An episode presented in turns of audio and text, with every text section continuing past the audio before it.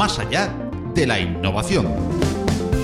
El espacio sonoro mensual de Open Expo Europe para estar al día de la innovación tecnológica abierta. Más allá de la innovación.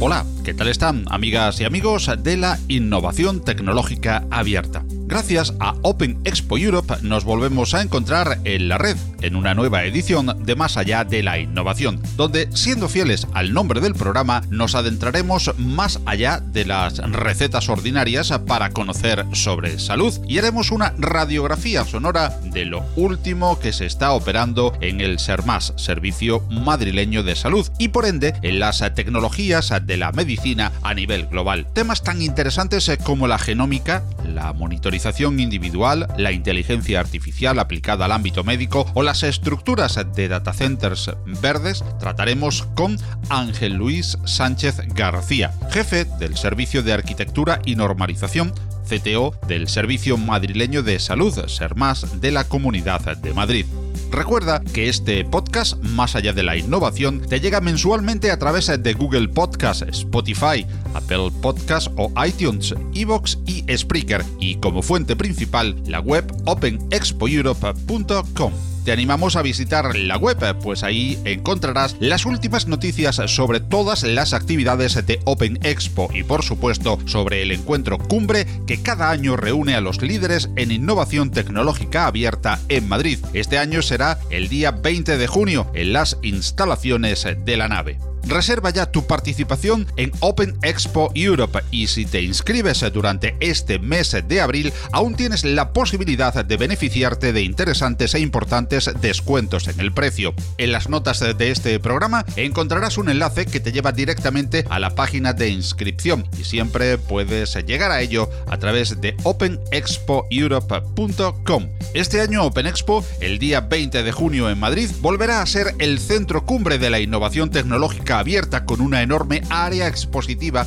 que hacen de la feria la mayor de Europa, dedicada a esta forma de hacer tecnología e innovación que se imponen a nivel mundial. Mientras se disfruta de múltiples eventos y en paralelo de la zona expositiva, puedes oír a los líderes en tecnologías abiertas en los múltiples trajes que Open Expo Europe ofrece durante la jornada, componentes tan destacados como Chema Alonso, máximo responsable de ciberseguridad en Telefónica, Roya Chang Li de FlexBot, Tomasa Rodrigo de BBVA Research, Jaime Rodríguez de BlaBlaCar, Stefan Junstrand de Tecma Red o Toby Langell de Unlock Open, entre otros muchos destacados.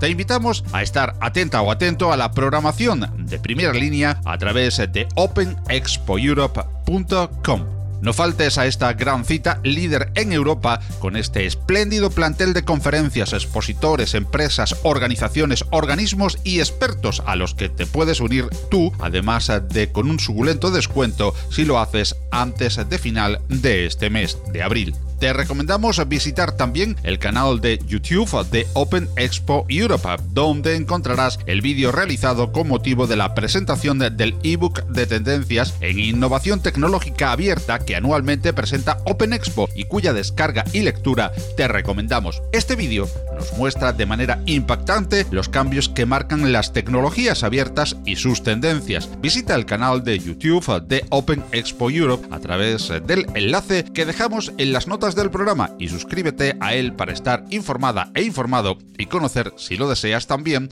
pormenores de pasadas ediciones. Más allá de la innovación. Tu cita mensual con la innovación tecnológica abierta de la mano de Open Expo Europe.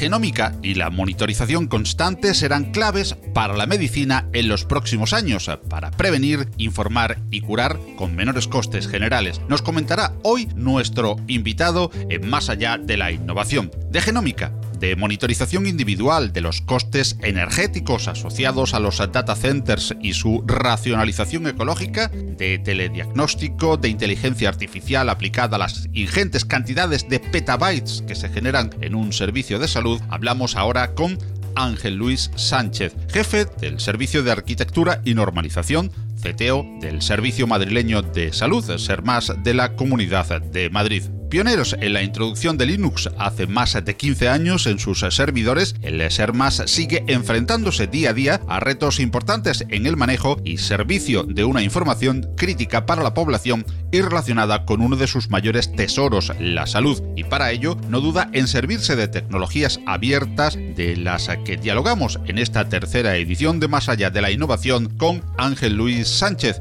y como es habitual, junto al CEO de Open Expo, Philip Lardy. Hola Ángel Luis, ¿qué tal? ¿Cómo estás? Buenas tardes. Hola Philip, ¿qué tal? ¿Cómo estás? Hola Paco, buenas tardes. Pues tal y como veníamos diciendo en la preparación de esta previa a esta entrevista, muchos son los temas que queremos comentar y tratar con Ángel Luis, ¿verdad Philip? Muchos de las tendencias que hemos venido tratando pues en anteriores ediciones de más allá de la innovación y algunas muy específicas al campo en el que trabaja Ángel Luis. Eh, sí, a ver, la verdad que eh, su un ámbito que eh, muy pocas veces tenemos la oportunidad de tocar eh, y entonces de primera mano eh, vamos a poder eh, saber con Ángel Luis pues hablar de temas de inteligencia artificial, de, Big Data, de, de cloud. entonces pues yo creo que va a ser muy muy interesante. De hecho voy a empezar Ángel Luis con la primera pregunta. ¿Cuál es tu opinión o cómo soléis trabajar en, en el sector público y más concretamente en el sector de la salud con tema de, de hosting, ¿no? tema de cloud, nubes híbridas, ¿Cómo lo tenéis eh, estructurado? Eh, ¿Cuáles son las particularidades? Pues mira, eh, vamos a hablar. En el Servicio Medio de Salud, ¿no?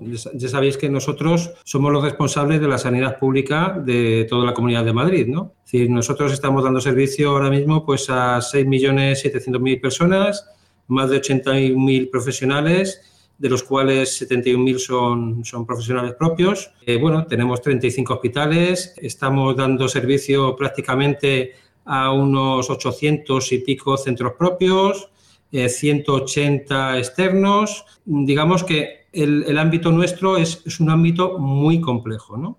Entonces, la sanidad, ¿no? lo que es las TIC en sanidad, han ido de forma distinta como han ido las, las TI en, en otros sectores. ¿no?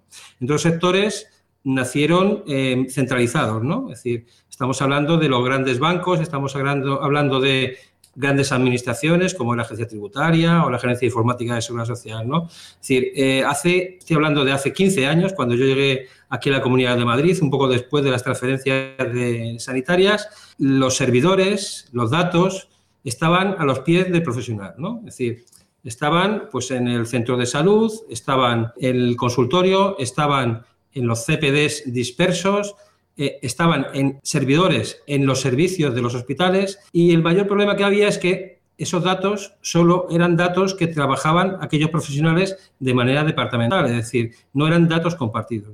Esto en los últimos años ha ido evolucionando, además también ha ido creciendo de manera exponencial con lo que es la implantación de historia clínica electrónica y podemos decir que a la fecha hemos conseguido con mucho esfuerzo pues conseguir que los CPDs centrales del SERMAS, del Servicio Mayor de Salud, para quien trabajo, pues sean el club privado de la sanidad pública de la Comunidad de Madrid. ¿no? Ahora mismo estamos prestando más del 90% de los servicios TIC de nuestros centros. ¿no? Es decir, realmente eh, se ha hecho un esfuerzo muy importante. Para nosotros no es, eh, lo más importante no es si es club público o club, club privado, ¿no? Lo importante es ser una empresa cloud.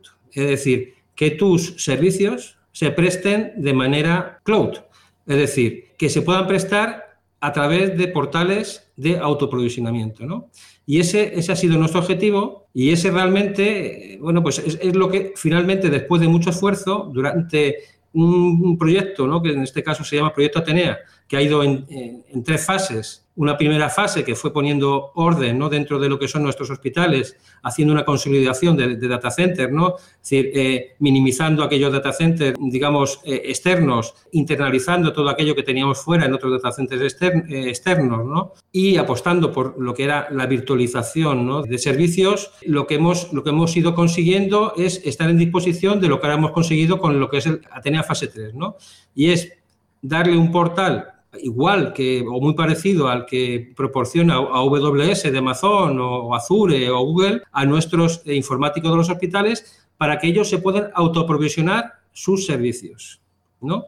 Eso, es lo que hemos eh, conseguido con, eh, en este tiempo. Lo que hemos hecho es utilizar tecnologías, las mismas que están utilizando los grandes players de, cloud eh, público y por lo tanto creo que en este caso Madrid está en una disposición muy buena porque nos permite darle agilidad al negocio, es decir, eh, ahora mismo la, organización no se tiene que preocupar del provisionamiento de infraestructuras para poner servicios en, funcionamiento y además también estamos preparados para irnos al cloud público siempre que lo que es la parte de seguridad nos lo permita y también eh, la decisión política lo requiera y por otro lado, se hagan las cuentas, que hay muchas veces que cuando lo que son, digamos, para organizaciones tan grandes como nosotros, cuando echas cuentas y ves lo que cuesta, ¿no?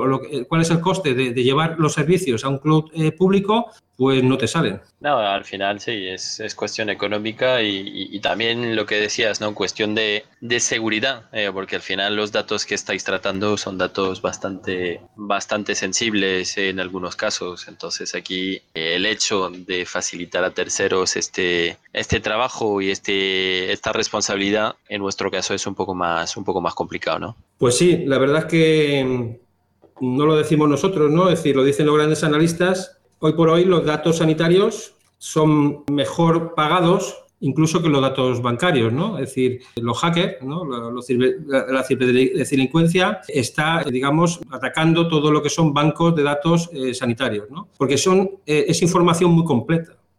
Tenemos relaciones entre familiares, tenemos direcciones, tenemos datos sanitarios, tenemos una información que es muy, muy, muy interesante para vender a otros sectores. Ya, eso da miedo, da miedo eso, este tema, porque siempre pensando en, en, lo, que, lo que se dice ¿no? sobre el tema de, de ciberseguridad y, de hacking, ¿no? No, no sabemos eh, cómo eh, ni cuándo, pero en algún momento eh, pasará. Es decir, nada es infalible ni en ningún sector.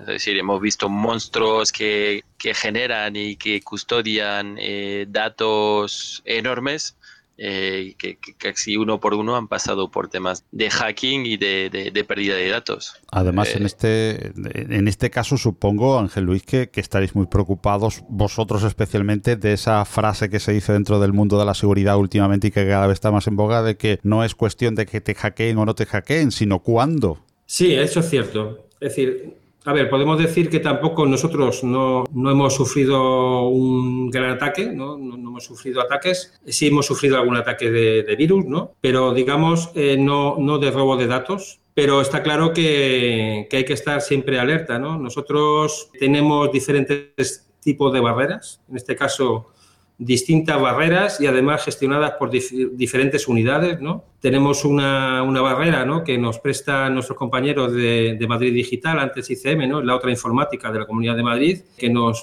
ponen sus propias barreras frente al, proxy, frente a Internet. Por otro lado están las barreras que, que pone en nuestra oficina de seguridad, que tiene también sus, sus, sus medidas ¿no? y contramedidas y por otro lado también están las medidas que nosotros ponemos en nuestros propios data centers. ¿no? Estamos hablando de, tres eh, unidades que están trabajando pues, para intentar que efectivamente no haya una pérdida de datos o no suframos una pérdida de servicio, que también tan importante, es muy importante, por supuesto, la pérdida de datos, pero también es muy importante la pérdida de servicio. Tenemos que tener en cuenta si ahora mismo nuestros eh, servicios TIC, ¿no? estamos dando servicio a más del 90% ¿no? de los servicios TIC y hoy por hoy lo que es la implantación de historia clínica electrónica es fundamental para el profesional, es decir, ahora mismo el profesional sanitario eh, difícilmente puede dar asistencia si no dispone de sus sistemas para nosotros la disponibilidad es algo fundamental. ¿no? Es decir, no solamente es un tema de de tener mucho cuidado, por supuesto, ¿no? con la seguridad de nuestros datos, también que no afecten esos ataques a la disponibilidad de los servicios. Y yo me imagino, bueno,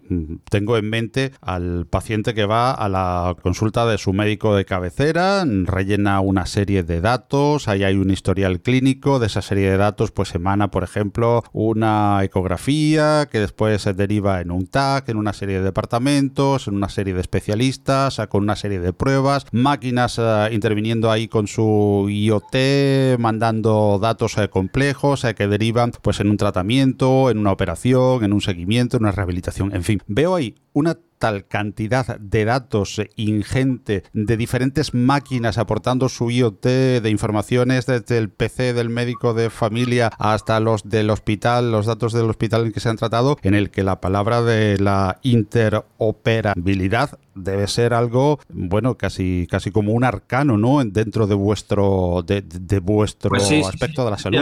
Si algo, si algo define ¿no? lo que es el entorno sanitario es la complejidad, ¿no? Es decir, eh, nuestro entorno es muy complejo y además está totalmente interconectado. Es decir, por un lado tenemos que hablar de lo que es integración, ¿no? Es muy importante la integración. También es cierto que nos ayudan, que existen estándares al respecto, ¿no? Nosotros utilizamos estándares de integración HL7, eh, ¿no? Que son unos estándares específicos para la integración ¿no? de, y conexión ¿no? y forma de hablar, mensajería entre diferentes sistemas ¿no? de, de, nuestros hospitales, de nuestros centros de salud, de nuestras emergencias, de nuestros centros sociosanitarios. Y también, efectivamente, tenemos que hablar de interoperabilidad. ¿no? Dentro de lo que es la parte de interoperabilidad, pues también eh, tenemos estándares. ¿no? Hay estándares eh, relacionados con, con, la historia clínica electrónica, como es 13606 eh, ahí nosotros seguimos de la mano de lo que es el Sistema Nacional de Salud. ¿no? Es decir, el Sistema Nacional de Salud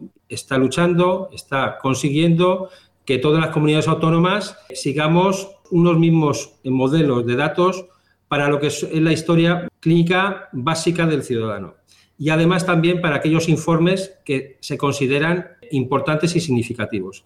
Estos estándares nos van a ser muy útiles y de hecho nos están poniendo en una posición muy importante dentro de Europa, ¿no? Porque hay que decirlo, eh, hoy por hoy España, aunque efectivamente podemos mejorar muchas cosas, pero tenemos una posición muy privilegiada. Cuestiones que ahora parecen muy básicas, ¿no? Como es la cita multicanal, ¿no? Es decir, poder citar a través del móvil o, de, o, del PC, ¿no? A través de, de una aplicación web o de un terminal en el centro de salud temas como receta electrónica, ¿no? temas como acceso a tu historia clínica electrónica. Esto en muchos países de Europa, por decirlo de alguna manera, es ciencia ficción.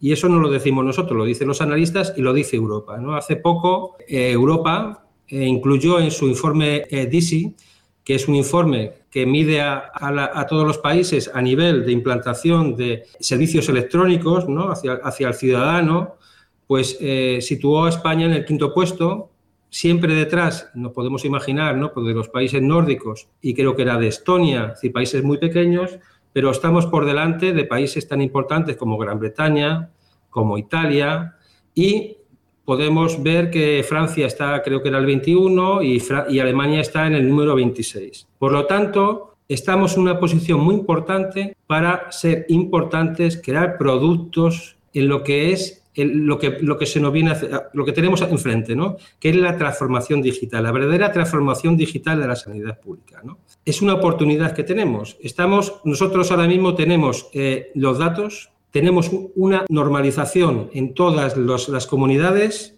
gracias al Sistema Nacional de, Salud, tenemos ya interoperabilidad en muchas cuestiones y eso nos puede eh, poner una, una posición privilegiada frente a otros países europeos muy importantes. El problema que, existe, creo yo, con la sanidad es que todavía se está invirtiendo poco, ¿no? Es decir, hay otro, otro índice importante que es el índice 6, ¿no? que hace un, informe sobre la inversión de las TIC en sanidad, eh, donde indica que bueno, pues la inversión en sanidad es un 1,22, es decir, lo que es el gasto sanitario, eh, eh, TIC frente al gasto sanitario que realmente es muy bajo en comparación con otros, otros, otros estados. ¿no? Yo creo que, es importante que los, los, gobiernos, las empresas, se den cuenta de que España está en una posición privilegiada y que tenemos una oportunidad por delante de seguir dando una de las mejores sanidades públicas del mundo, también reconocido, ¿no? Eh, bueno, hace no mucho, ¿no? Pues eh, Bloomberg dijo que,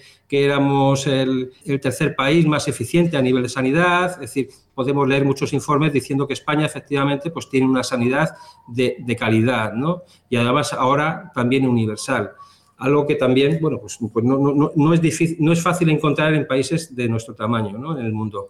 Eh, por lo tanto, yo creo que lo que hemos hecho ha sido un trabajo muy arduo, es decir, lo que es implantación de historia clínica, no solamente en primaria, en especializada, es decir, estamos hablando también de, de como antes hablabais, ¿no? Ahora tenemos conexión con todos nuestros laboratorios, tenemos imagen eh, digital, tenemos eh, imagen radiológica, no radiológica, también siguiendo estándares, ¿no? como, como es el caso de, todo, todo, lo que es la parte de imagen, pues hay eh, estándares DICON, ¿no? que nos han permitido pues, poder, poder tener diferentes fabricantes ¿no? y poder acceder de la misma manera a esos distintos fabricantes, ¿no? lo que llamamos PAC, ¿no? con unos estándares. Estamos en una posición muy privilegiada para poder realmente eh, seguir siendo líderes en las TIC de Europa. Yo, yo, como francés, que estamos en la postura número 21, ¿no? me, me he apuntado ahí lo que has dicho, tengo que validar que la sanidad española, eh, tanto a nivel de uso como a nivel tecnológico, está muy, muy, muy bien posicionada y muy adelantada. Y como habitante de, de, Madrid, tengo que validar que Madrid y la Comunidad de Madrid está, está muy bien, está bien montado. ¿eh? No es por lanzarte flores, o, pero la verdad que como ciudadano y usuario final, debo de admitir que, que, que hay un gran trabajo que, que, se ha hecho aquí y se nota. Em, a ver, hablando de todos estos, porque es que esto tiene que generar un montón de datos, pero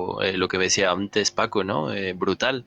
Eh, ¿Qué cantidad de, datos? ¿Cómo están estructurados estos datos? Que luego estos datos de manera anónima, pues se hace el trabajo de Smart Data, pues con todos estos datos abiertos, en el caso de que sean anónimos. Se trabaja luego también con temas de inteligencia artificial de cara a estos datos y de cara, por ejemplo, a informes eh, clínicos o radiografías, ¿no? Eh, a mí me viene a la mente el, típico, ¿no? Que, al final eh, poner un radiólogo, ¿no? Que mira una a una a ver si ve alguna cosa crítica o poner una inteligencia artificial entre medias que hace un trabajo de cliva y cuando detecta algo anómalo, en este caso sí que entra ya un, un experto. Es decir, en, resumidas cuentas, la, la, pregunta son varias. Es eh, el monto de datos que, que, genera y luego, pues si estos datos eh, se trabajan y cómo se trabajan, tanto de manera anónima como no.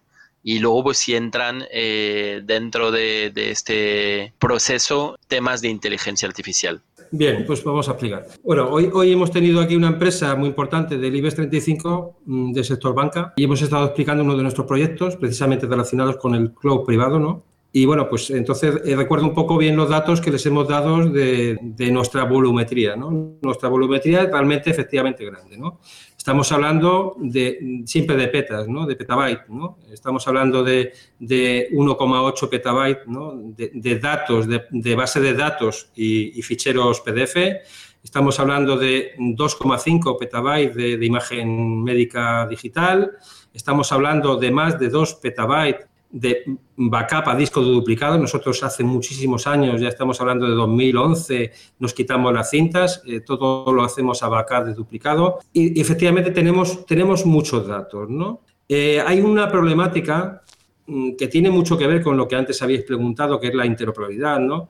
y es la calidad del dato. ¿no? Nosotros estamos luchando mucho para que el profesional introduzca ¿no? y también mediante técnicas de inteligencia artificial, ¿no? sepamos eh, traducir sus textos libres a datos que efectivamente sean interoperables. Eso es, algo, es algo fundamental. ¿no? Es decir, la calidad del dato para poder... Decir, está claro que tenemos los datos hoy, hoy lo que es el oro negro ¿no? del, del siglo XXI son los datos, sabemos que tenemos los datos, pero también tenemos que darle un uso adecuado. ¿no? Eso pasa por luchar por la calidad del dato. Es decir, un dato no correcto mal introducido, eh, mal interpretado, pues puede suponer un error clínico. Por lo tanto, hay que tener mucho cuidado con la calidad de, esos datos. ¿no? Está claro que ahora mismo en sanidad estamos utilizando todas las herramientas que se, se dice, ¿no? Realmente, bueno, hay una que, no estamos utilizando en el caso de Madrid, que, que, es blockchain, ¿no? Pero el resto de herramientas sí se están utilizando, ¿no? Estamos hablando de deep learning, estamos hablando de machine learning, con el tema de lo que tú comentabas, ¿no? De ayuda al diagnóstico, ¿no? De, una, de, de, una prueba eh, radiológica, pero tenemos que avanzar mucho más, ¿no? Yo creo que el recorrido es muy grande y además el recorrido es muy grande y también nuestra obligación es muy grande. Mm, y me explico, ¿no?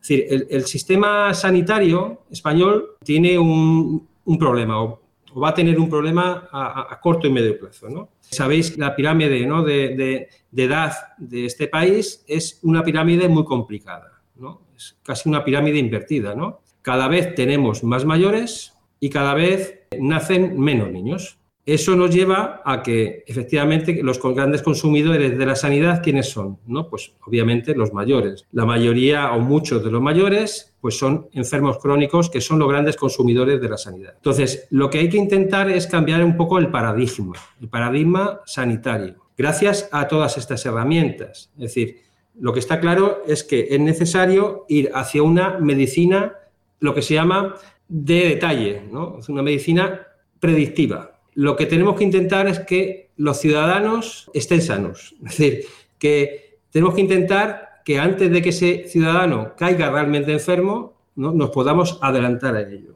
Y yo me imagino una sanidad sostenible, porque el problema que tenemos ahora mismo en sanidad es que, según esta, esa pirámide, ¿no? parece que es complicado hacer que la sanidad pública eh, sea sostenible, universal y gratuita, pues yo creo que tenemos que aplicar este tipo de herramientas para realmente hacer una, transformación digital. Es decir, están apareciendo muchos dispositivos personales de salud para casa, para tú llevarlo encima. Yo creo que el futuro viene por tener monitorizados a los pacientes, pero no solamente a los enfermos, sino también incluso a los sanos, para que cuando efectivamente eh, se detecte que esa persona puede tener una enfermedad, citarle, citarle al médico, ¿no? Es decir, adelantarnos a que efectivamente ese paciente pues caiga enfermo realmente, ¿no? Intentando que el médico tenga que actuar lo menos posible, es decir, que haya herramientas previas e inteligentes que le faciliten el trabajo, intentando que, que el, el ciudadano vele más por su salud y tenga que hacer menos uso de la sanidad pública. Yo creo que ese es el futuro y hacia dónde tenemos que ir. Un futuro preventivo sin duda, pero muchos nos preguntamos eh, por algo que no sé si todavía es eh, demasiada ficción, no voy a decir ni ciencia ficción, ficción, y es el eh, telediagnóstico. Hay algunos experimentos piloto en, algunos países como, como Estados Unidos, pero en la sanidad española hay ya algunos estudios, algunos experimentos, o esto todavía nos queda demasiado lejos, porque si vamos hacia un futuro en el que se monitorice al paciente, en el que se hagan usos, he querido entender casi derivados de, bueno, de las predicciones que se hacen en temas como el business intelligence, ¿no? Para, para poder aprovechar oportunidades de negocio, pues aquí la oportunidad de negocio es, mm, bueno, salvando las distancias, el que el cliente pues se adelante uno, ¿no? Puede anticiparse. Pues eh, respecto a todo esto y esta monitorización, ¿existe algún estudio? ¿Se está avanzando algo? ¿Se está estudiando? ¿O se está, en fin, eh, teniendo en cuenta la posibilidad de ese futuro con el telediagnóstico dentro de las de, donde se puede aplicar, claro. Telediagnóstico, lo que es telediagnóstico eh, se está haciendo ya, es decir, eh, nosotros estamos dando servicio para que te hagas por hacernos una idea, ¿no? Hay ayudas de telediagnóstico de primaria especializada. Es decir, un médico de primaria puede hacer, pedir un diagnóstico a un, a un profesional de especializada eh, sin hacer que el ciudadano vaya especializada. ¿Me explico?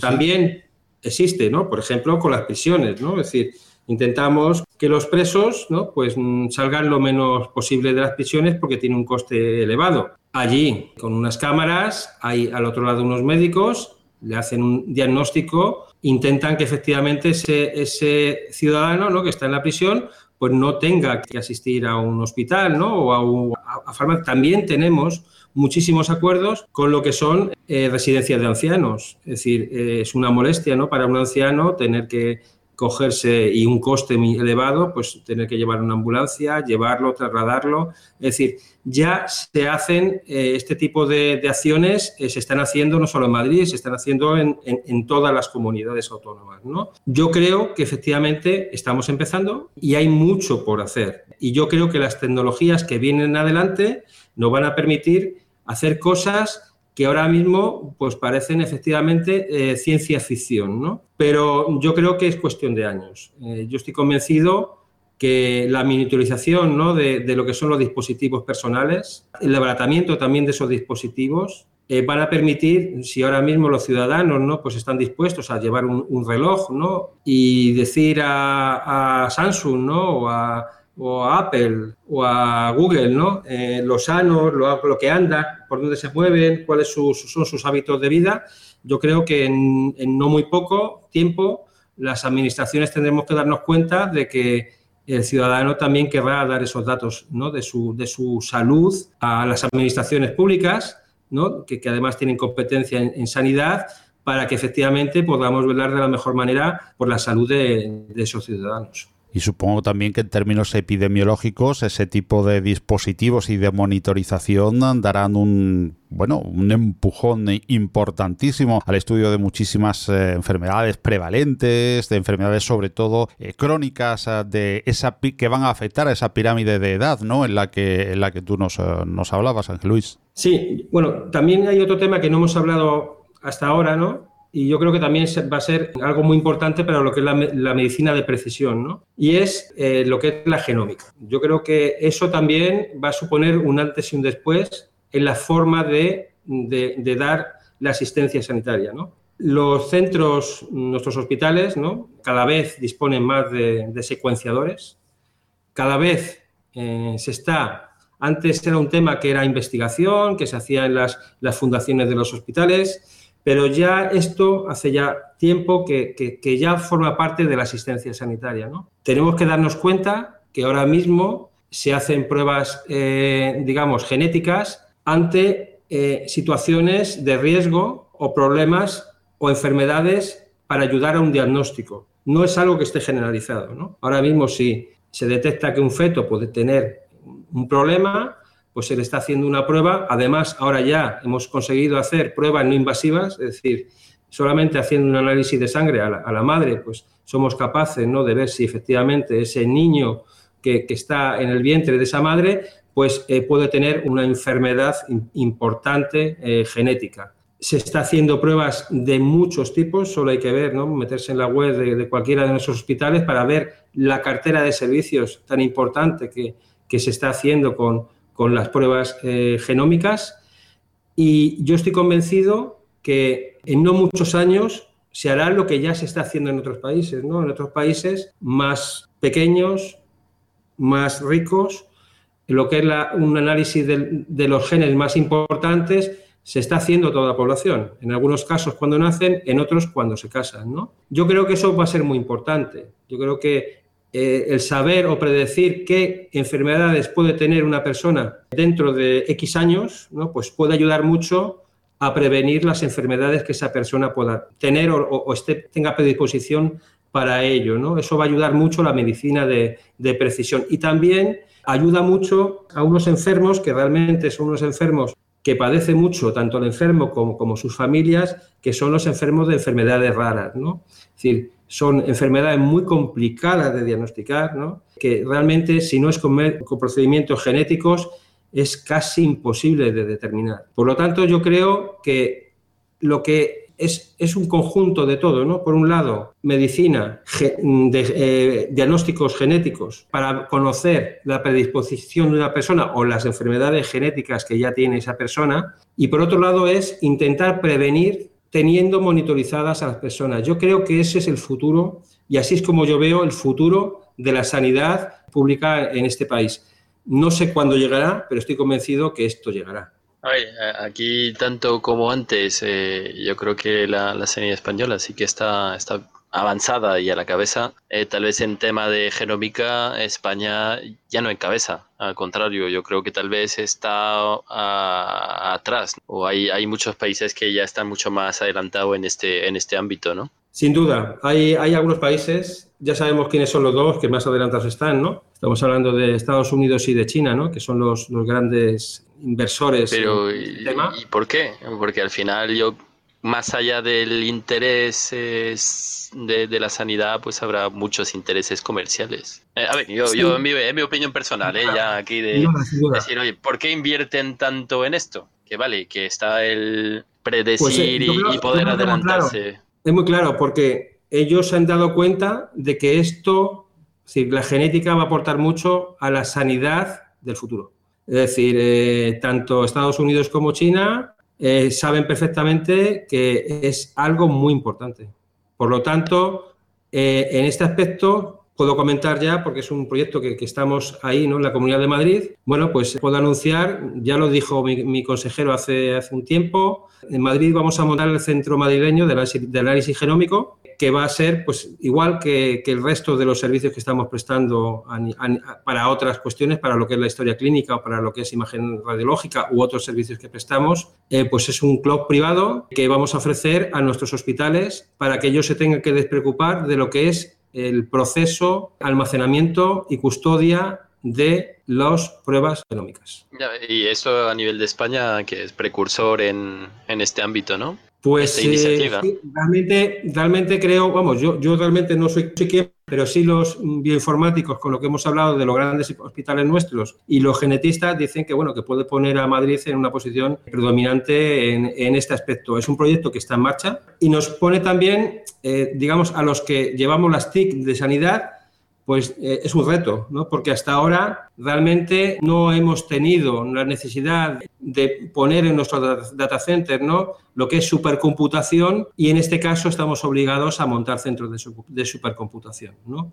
Por lo tanto, pues es un, es un reto y creo que es muy interesante el poder realmente todos esos adelantos que antes eh, eran investigación, conseguir que ya sean de, de, aplicación y estén dentro de la cartera de servicios que reciban nuestros ciudadanos. Y bueno, se me ocurre allí una pregunta que, que preguntamos a, a, David Cuartilles en el último podcast. Para la supercomputación, la computación cuántica, no sé si es algo que, que habéis empezado allí a, no, no, no, a plantear, a trabajar o... Cuántica, sí. Para mí es ciencia ficción, quiero decir. A mí me parece algo muy lejano, muy lejano, muy lejano, ¿no? Es algo que, que, sí efectivamente he seguido, pero creo que no es de fácil aplicación, digamos, para organismos. Es, es como un poco hablar de lo que era la supercomputación en los años 70, ¿no? Es decir, en los años 70 era imposible tener supercomputación, yo llamo democratización de la supercomputación, ¿no? Eh, eran unos cuantos, pocos los que podían tener supercomputación en los años 70, años 80, ¿no? Y ahora está democratizado, es decir, digamos, casi cualquier orga organismo, ¿no? Ahora, de hecho, ya sabéis, cada comunidad autónoma tiene sus centros de supercomputación, es decir, es algo democratizado, ¿no? Pues eh, el tema de, de, de, digamos, la computación cuántica me parece que es a largo recorrido, es decir, no es un tema que vaya a resolver los problemas que tenemos planteados a corto plazo, ni tanto en la empresa privada ni en la empresa pública. Entonces, ya también hablamos de medicina cuántica, que es un término que he visto el otro día, ya eh, olvidémonos, ¿no? Eso ya es, es mucha paja mental. Bueno, eh, cambiando, no, no sé, Paco, si tú tienes alguna Sí. alguna duda, ¿eh? eh que ah. yo me, aquí me, me, he puesto a preguntar, preguntar. Y para, para eso estábamos, para, para, sí, inform, para informarnos sí. y que Ángel Luis nos está, nos está ilustrando. Ángel Luis, has hablado de países, o hemos hablado de, de países en los que, bueno, el eh, tema de genética pues está muy avanzado. Has nombrado al principio países con los que se puede comparar España, pero hay como una especie de paragón general o un país que es eh, un poco líder en, la, en el tema de las TIC relacionadas con la salud al cual pues se sigue o que se puede tomar como parangón? ¿Cuáles son esos países eh, modelo en la aplicación eh, correcta y en las buenas prácticas de las TIC con respecto a la salud? Bueno, pues como en, como en otros, como en otros, desde el punto de vista, teniendo en cuenta ¿no? de lo que es sanidad pública, ¿no? Es decir, desde el punto de vista de sanidad pública, sí, sí, claro. pues creo que nuestros referentes, como en otras cosas, pues creo que son los, en general, los países nórdicos, ¿no? Es cierto que tienen una población más pequeña que la nuestra, ¿no? También es cierto que ellos tienen más recursos, pero creo que tienen una visión muy clara de lo que, de lo que es el mercado de la sanidad y además, en casi todos los casos, pues son países que están aúnan muy bien lo público con lo privado, ¿no? Es decir, ellos tienen grandes empresas farmacéuticas, ¿no? que, aquí juegan un papel fundamental dentro de, lo que es la sanidad. Ellos invierten mucho en I+.D. en todos los aspectos. También son empresas que, están dentro de lo que es la alta tecnología, son países que tienen eh, alta tecnología sanitaria.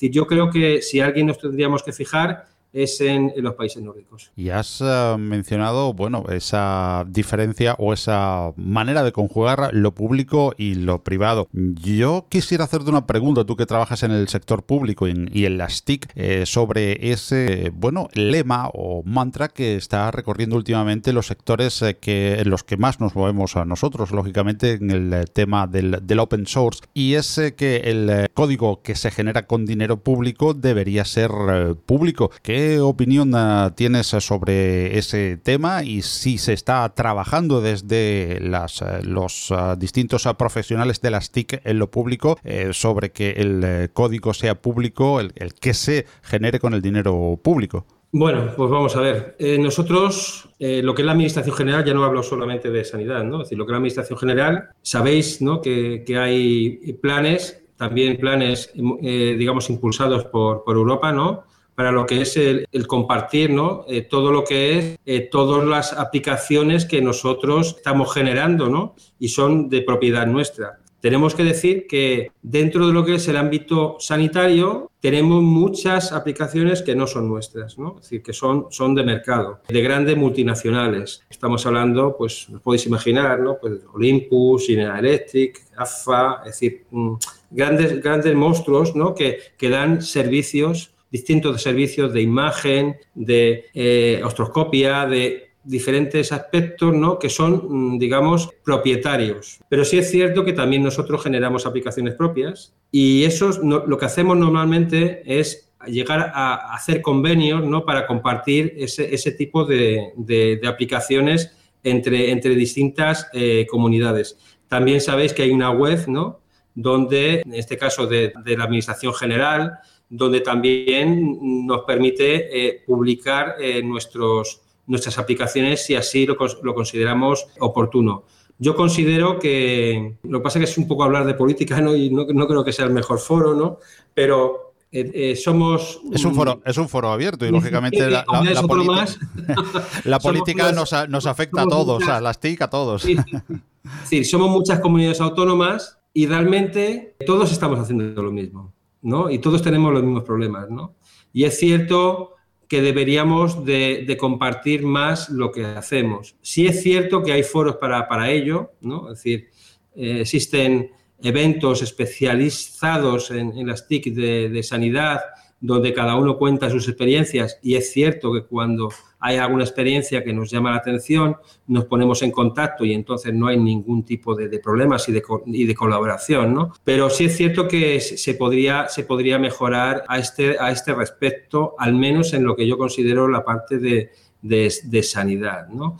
Bueno, nosotros, eh, si en algo hay estándares es en sanidad, eh, está todo escrito. Eh, realmente, en el caso, por ejemplo, de la, Comunidad de Madrid, nosotros tenemos que agradecer mucho ¿no? a, haber apostado ¿no? por, un sistema operativo ¿no? que, es, que es Linux, ¿no? que nosotros realmente ahora no tiene ningún mérito no haber apostado por, por el sistema operativo Linux, ¿no? pero hace 14 años, ¿no?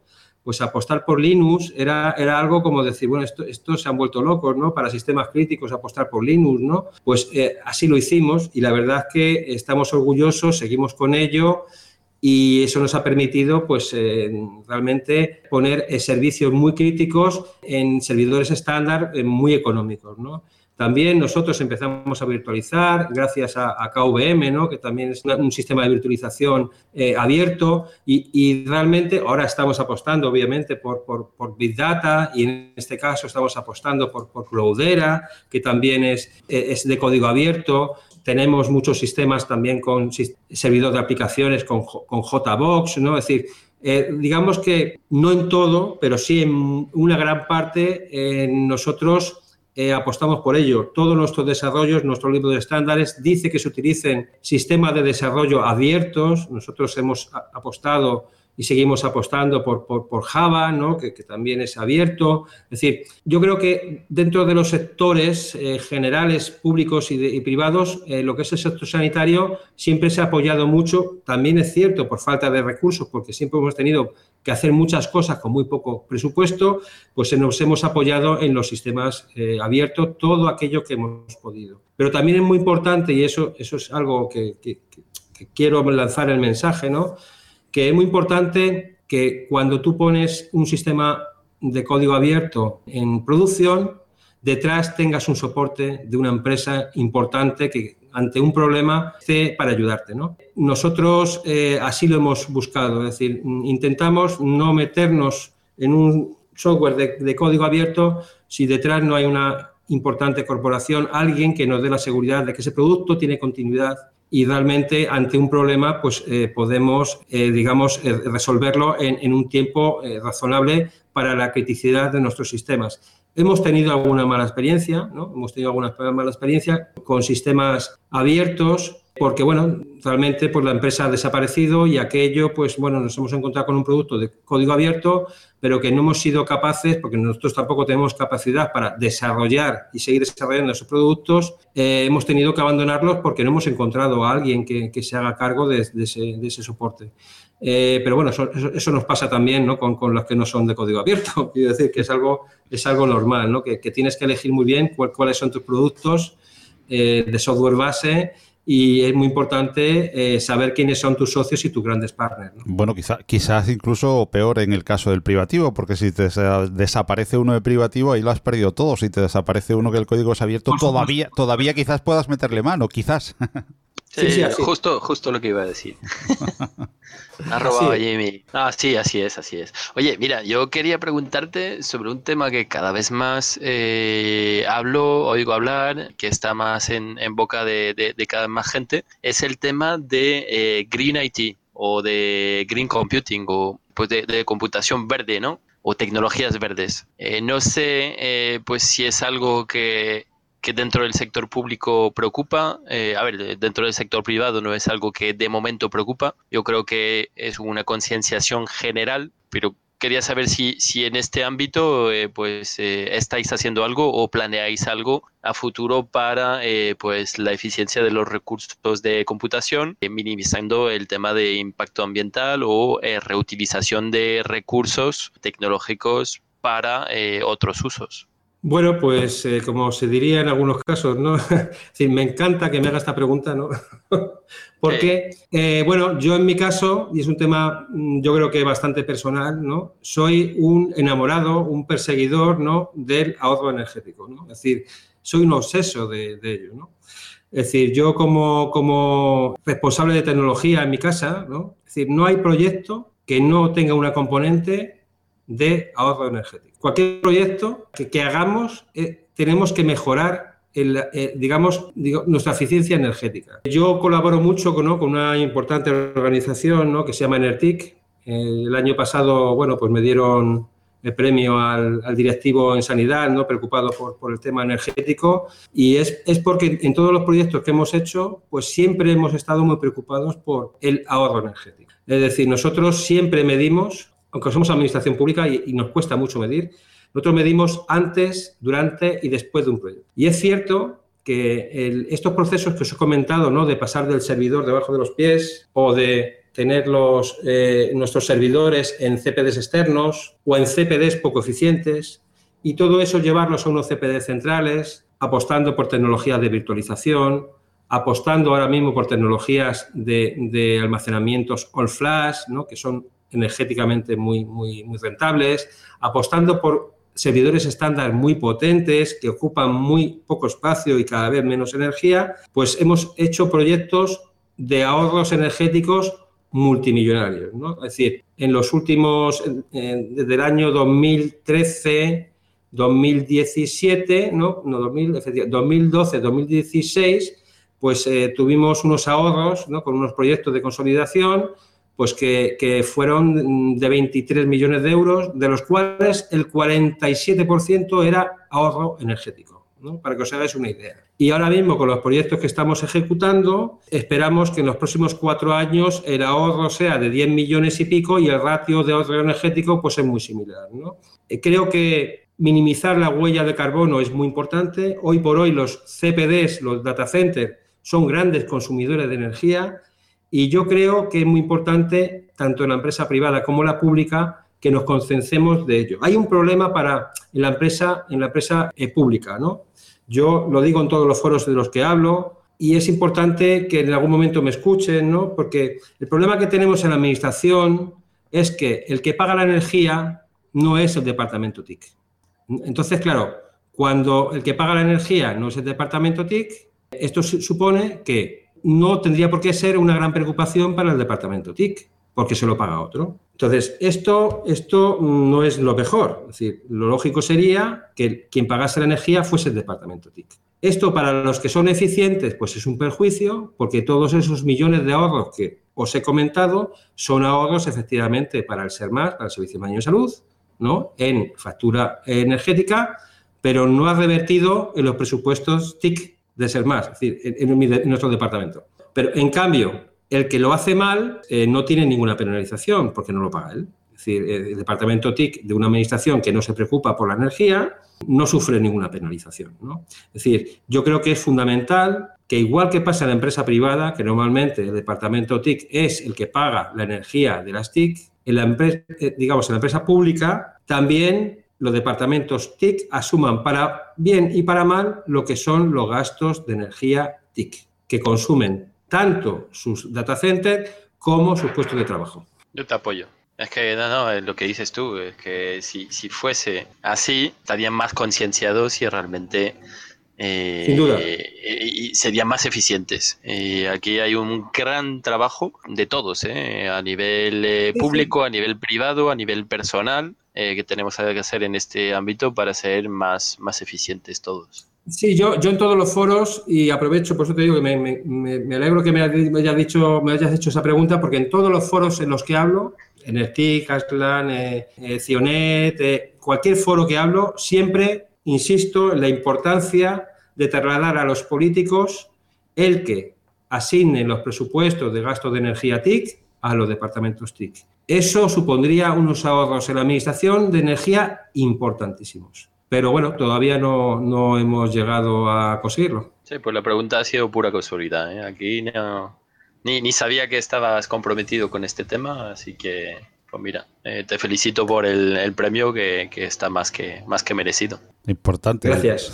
Importante además eh, la, la cuestión para todos, además ligada total y absolutamente con, la salud, ¿no? Porque ya sabemos el, el, exceso y el desenfrenado consumo energético, los problemas también de, de salud, no solamente económicos, que, que conlleva. Claro, claro. Así es. Bueno, pues eh, vamos a ir eh, concluyendo, Ángel Luis, eh, para no abusar más de, tu habilidad para con nosotros. Y yo voy a dejar a Philip que termine con la parte buena, porque seguro que él es muy positivo y termina con una buena pregunta. Y yo voy a jugar la baza contraria. Pues teras y teras de bytes, infinidad de dispositivos con sus IoTs generando datos, data centers, cloud. me imagino que en backup y sobre todo en disaster recovery, esto sí que tiene que ser un reto absoluto cuando nos falle?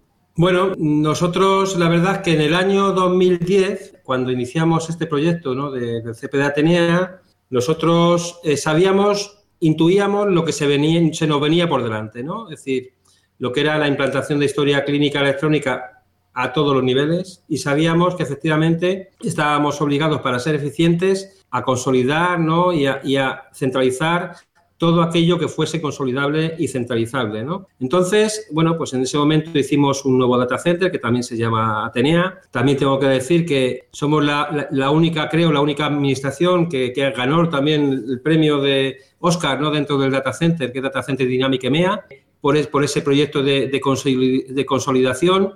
Y, realmente no solamente hicimos un gran data center, sino cambiamos nuestro, nuestra arquitectura ¿no? de, de data center. Nosotros ahora mismo Creo que estamos en una posición también privilegiada. No creo que haya muchas administraciones que lo tengan. Nosotros tenemos dos data centers principales en nuestros propios locales, en locales propios, en activo-activo, ¿no? Dos data centers en activo-activo. Y además tenemos un tercer data center en este caso, de, Disaster Recovery, que nos presta eh, nuestros compañeros de Madrid Digital, eh, ICM, lo que os he comentado antes, la otra informática que tenemos en la Comunidad de Madrid, en su, data center que está externalizado, en este caso, Tres Cantos eh, Atos. ¿no?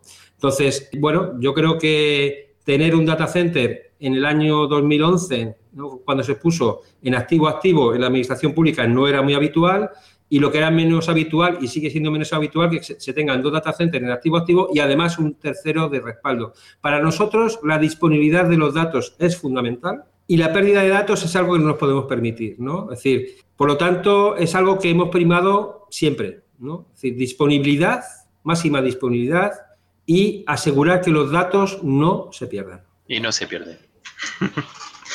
y no se pierden. en cuenta, tener en cuenta que ha ocurrido, ¿no? En sanidad podéis ver por ahí noticias, pues obviamente imaginaros lo que supone que se pierdan, imaginaros pruebas, pruebas de algo, de radiológicas. Eso supone tener que llamar a, todas esas personas que ya se hicieron la prueba para repetir una prueba, ¿no? Eso es algo que realmente no nos podemos permitir. O episodios que, un médico ha puesto sobre un paciente, imaginaros que perdemos los episodios de los últimos tres meses de, mil pacientes, ¿no? Son, son cosas que realmente en el siglo XXI-2019 no deberíamos de, permitirnos. Por lo tanto, es algo que a nosotros nos obsesiona. Sí, no, es que es, es, muy importante. Al final todos estos datos tienen una criticidad eh, muy importante y no, no, se puede perder. Está claro que aquí tiene impacto de tiempo, de persona, de, dinero también que no, no podemos. Sí, y bueno, y, impacto para la salud. Es decir, eh, estamos hablando de, estamos jugando de, la salud de las personas, ¿no? Porque esa prueba a lo mejor es, es fundamental para que a esa persona se le opere al día siguiente, ¿no? Es decir, y si eso no lo puede ver el, el médico, pues eh, y tienes que retrasar la prueba una semana, pues eh, bueno, pues puede ser también algo, definitorio a, nivel. Y el tema de, disponibilidad, pues os voy a comentar, ¿no? Nosotros ahora mismo tenemos centralizado incluso el banco de sangre. Es decir, ya, ya no estamos hablando de la petición de sangre de nuestros quirófanos, que por supuesto está centralizada. También los autoanalizadores de sangre, es decir, lo que, decir, la sangre que se autoanaliza incluidas las plaquetas, están colgando también de nuestro data center. Por lo tanto, fijaros la importancia que tiene, ¿no? Es decir, eh, hoy por hoy, si habéis visto una operación ¿no? en un quirófano, el médico está viendo la historia clínica y está viendo también las pruebas, las pruebas radiológicas. Tiene que ver para poder operar. Entonces, imaginaros que eso de repente se apaga. Em, yo tenía una última pregunta. Eh, era referente, antes hablaste de un proyecto eh, innovador, ¿no? Que estáis eh, trabajando a nivel de la Comunidad de Madrid, que es pues el Centro de Genómica. Centro Madrileño de Análisis Genómico, CEMAG. Centro Madrileño de Análisis Genómico. Ahora lo he dicho bien. vale. ¿Qué, mm, ¿Qué, otros proyectos innovadores eh, tenéis en, en, los armarios? ¿Y cómo ves, a ver, aunque lo has comentado durante esta, esta tertulia, pero cómo ves la, la, sanidad dentro de, de, 15 o 20 años? ¿O cómo ves el, el sector público y, los avances tecnológicos eh, en este ámbito dentro de 15 o 20 años? Bien, o, nosotros, cinco, eh, o cinco si nos ponemos más, más cerquita, ¿no? porque tal vez hablar a 15-20 es mucho, tal vez. Bueno, nosotros eh, ahora mismo estamos lanzando un macro proyecto que ya se le ha dado, se le ha dado nombre, que es, es Génesis. Es un proyecto donde queremos cambiar un poco la paradigma de la forma de gestionar los datos sanitarios. ¿De acuerdo? Entonces, hemos lanzado hace unas semanas eh, un, RFI a los grandes players del sector sanitario y también tecnológico para que nos aporten bueno, cuál es su visión sobre, sobre ese reto que, les, hemos, eh, les hemos lanzado. Nosotros tenemos claro que, que hay que apostar por, por repositorios de información clínica normalizados para lo que es la parte, como yo llamo, transaccional y también apostar por técnicas ¿no? de, Big Data, ¿no? Data Lake, para lo que es eh, segundo y tercer tratamiento de la, de la, información, ¿no? tanto para lo que es la información de cuadros de mando de la dirección, como también lo que comentabais antes para poner en disposición de investigadores, bien de la Comunidad de Madrid, o bien de otros sectores totalmente eh, anonimizados. ¿no? Ese es el reto que tenemos. Ahora mismo tenemos unas aplicaciones que nos dan servicio, pero que sabemos que eh, son muy mejorables, que, hay que volver a rehacerlas. Y nosotros ahí también nos vamos a apoyar en un nuevo estándar también de la asociación HL7, ¿no? que no sé si, conocéis, que es muy importante en sanidad, que es eh, el estándar FHIR, ¿no? Eh, eh, FIRE. Entonces, creemos ¿no? que, utiliza también XML, JSON, HTTPS. Es un estándar que nos va a facilitar desarrollar, hacer desarrollos rápidos utilizando, digamos, este estándar contra esos datos normalizados. Eso es un proyecto que tenemos con un perfil de ocho años, ¿no? Ocho años. Será, por decirlo de alguna manera, pues igual que hemos tenido el proyecto Atenea, pues va a ser nuestro proyecto a, ocho años, ¿no? Y alrededor de eso, ir incorporando todo lo que hemos comentado de nuevas tecnologías, eh, basándonos en nuestros datos normalizados, ir aplicando diferentes tecnologías de IoT, eh, inteligencia artificial, reconocimiento de voz, reconocimiento de texto manuscrito del, del sanitario, estamos hablando de gamificación, estamos hablando de, conceptos como, como es eh, monitorización remota del, paciente, todo lo que tiene que ver también con impresión 3D, que es algo fundamental, que creo que va también a revolucionar el mundo sanitario, y todo eso enlazado también con el otro proyecto que tenemos, que os hemos comentado antes, de análisis genómico. ¿no? E, e, ese, es, yo creo, bueno, es el proyecto que tenemos en la, Comunidad de Madrid. Y luego, ¿cómo veo yo la sanidad? Yo veo una sanidad donde nunca va a desaparecer el sanitario, ¿no? Yo creo que el sanitario es fundamental, la persona es fundamental, pero sí que va a ser un sanitario asistido, ¿no? Es decir, un sanitario que va a tener eh, mucho, mucha información del estado de su población. Va a ser un un sanitario que cuando venga el, paciente, él ya va a tener mucha información sobre cómo está el estado de salud de ese paciente. Ahora mismo, como bien sabéis, si habéis ido a una consulta de atención primaria, pues el, sanitario que tiene de, atención primaria, ¿no? que tiene eh, que atender a 60 personas en, una mañana o en una tarde, pues es que apenas tiene tiempo casi ni para mirarte la cara, ¿no? Lo único que hace son preguntas y lo que hace es anotarlas en su historia clínica. Pues eh, pensamos que cuando el paciente llegue a, tener, a estar delante del sanitario, él va a tener mucha más información y va a tener ayudas que le mm, ayuden al diagnóstico, que le ayuden a prescribir de manera correcta, que le informe de todas las alertas que pueda tener, incompatibilidades ese, ese ciudadano. ¿no? Y pensamos, la visión que yo tengo, no estoy hablando de cinco años, estoy hablando ya de diez años, creo que finalmente vamos a ser todos eh, ciudadanos monitorizados, ¿no? Obviamente no será algo obligatorio, pero aquel ciudadano que él quiera estar monitorizado, yo creo que será un ciudadano esté monitorizada su salud y aquel que efectivamente también lo quiera, que le lleguen alertas de su comportamiento, ¿no? Que le diga, oye, eh, has estado este fin de semana tumbado todo el día y el próximo fin de semana intenta moverte más, ¿no? Es decir, eh, yo creo que lo, que va a haber interés sobre conseguir que las personas enfermen menos, es decir, que haya menos crónicos.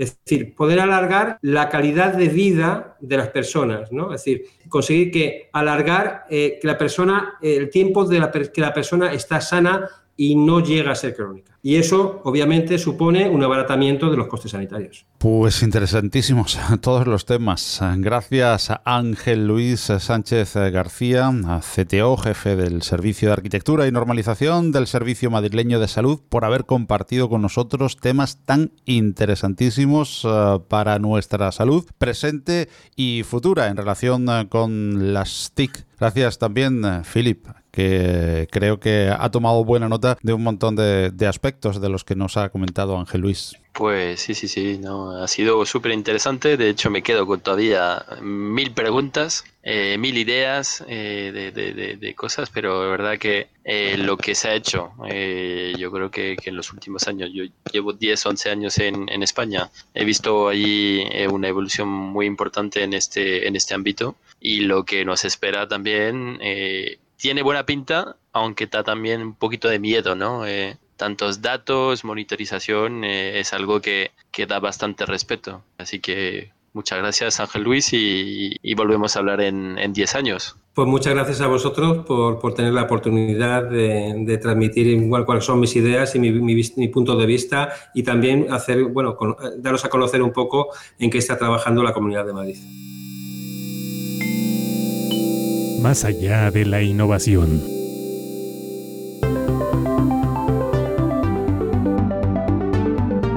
Y hasta aquí la tercera edición de Más allá de la innovación. Recuerda que este podcast te llega mensualmente a través de Google Podcast, Spotify, Apple Podcast o iTunes, Evox y Spreaker y como fuente principal la web openexpoeurope.com te animamos a visitar la web, pues ahí encontrarás las últimas noticias sobre todas las actividades de Open Expo y por supuesto sobre el encuentro cumbre que cada año reúne a los líderes en innovación tecnológica abierta en Madrid. Este año será el día 20 de junio en las instalaciones de la nave. Reserva ya tu participación en Open Expo Europe y si te inscribes durante este mes de abril aún tienes la posibilidad de beneficiarte de interesantes e importantes descuentos en el precio. En las notas de este programa encontrarás un enlace que te lleva directamente a la página de inscripción y siempre puedes llegar a ello a través de openexpoeurope.com. Este año, Open Expo, el día 20 en Madrid,